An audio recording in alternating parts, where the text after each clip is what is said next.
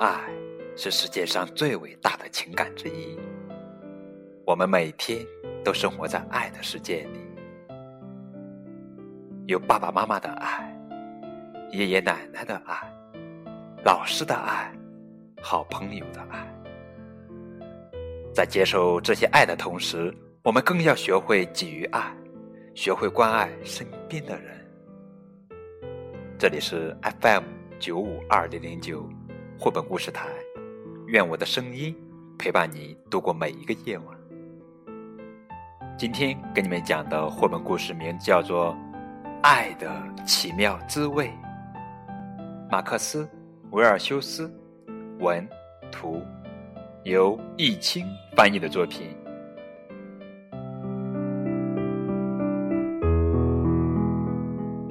青蛙弗洛格坐在小河边，他心里涌动着一种说不清的感觉，他自己也不知道这到底是快乐还是悲伤。整整一个星期了，他都是这样神情恍恍惚惚的走来走去。到底出了什么事儿呢？这时，弗洛格遇见了小猪。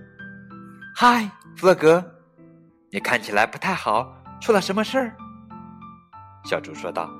“我也不知道。”弗洛格说，“我一会儿想哭，一会儿又想笑，我身体里还有个东西砰砰的跳，就在这里。”他用手捂着胸口。小猪说：“你可能是着凉了，你最好回家卧床休息。”弗洛格心事重重的继续往前走。弗洛格路过野兔的家。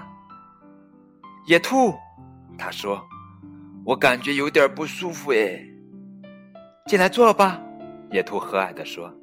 “现在说说看你到底怎么了？”野兔问。“我一会儿冷。”一会儿热的，弗洛格说，而且有一个东西一直在我身体里砰砰的跳，就在这里。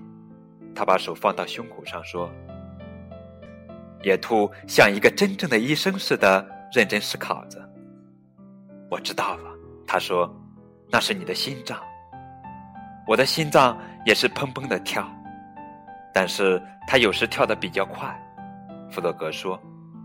很有节奏力，是这样，一、二、一、二、一、二。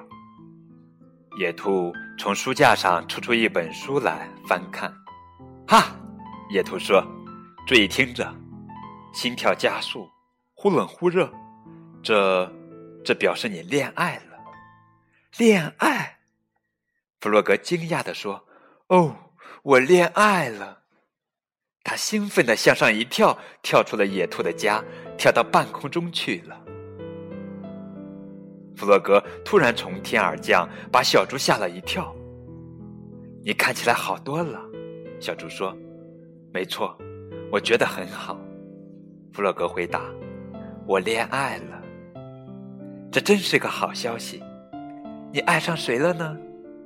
小猪问道。“这……”这倒是弗洛格没有想到的问题。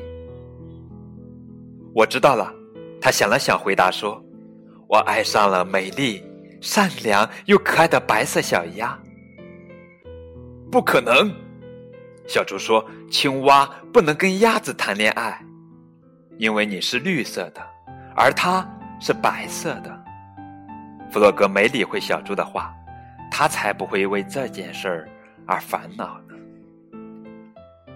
弗洛格不会写字，但是他会画美丽的图画。回到家后，他用红色、蓝色和他最喜欢的绿色画了一幅可爱的图画。傍晚，当夜幕降临时，弗洛格带着自己画的图画来到了小鸭家，将图画塞到门缝底下。因为太兴奋了，他的心跳跳得很快。小鸭发现这张图画的时候非常惊讶。是谁送了这么美丽的图画给我呢？他开心的叫着，并且把画挂在了墙上。第二天，弗洛格采了一束美丽的花，想要送给小鸭。但是，当他走到门口时，却突然不好意思面对他了。于是，他将花放在门前的石阶上，然后飞快的跑掉了。日子一天一天的过去了，弗洛格就是鼓不起勇气去跟小鸭说话。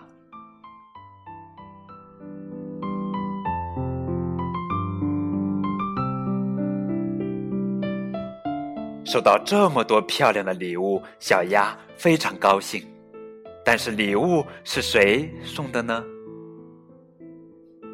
可怜的弗洛格，他不想吃饭，也不想睡觉，就这样好几个星期过去了。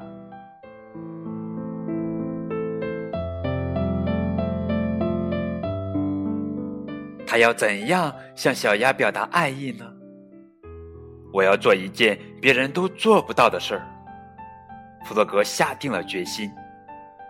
我要打破跳高的世界纪录，这样我亲爱的小鸭就会非常惊喜，然后它就会爱上我的。弗洛格马上开始训练，他每天不停的跳，越跳越高，越跳越高，都够得到天上的云朵了。以前世界上还没有一只青蛙能跳得像它这么高。弗洛格怎么了？小鸭担心的问。再这样跳下去是很危险的，他会受伤的。结果不幸被小鸭说中了。星期五下午两点十三分，弗洛格出事儿了。当他正要打破跳高世界纪录的时候，身体失去了平衡，摔落在地上。小鸭正好路过，急忙的跑过去帮助他。弗洛格摔得几乎不能走路了，小鸭小心的扶着他，将他带到自己的家里。他无微不至的照顾他。哦，弗洛格，你差点就没命了。他说：“你一定要小心，我真的很喜欢你。”弗洛格听了，终于也鼓起了勇气。亲爱的，小鸭，我也非常非常喜欢你。他结结巴巴地说，他的心跳比往常更快了，脸也长成了深绿色。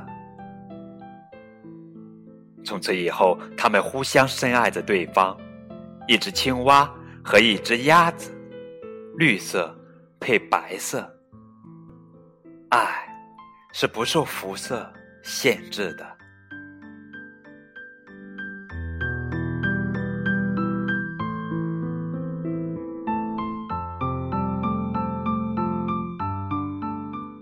在节目的最后，小朋友们试着做一件事情。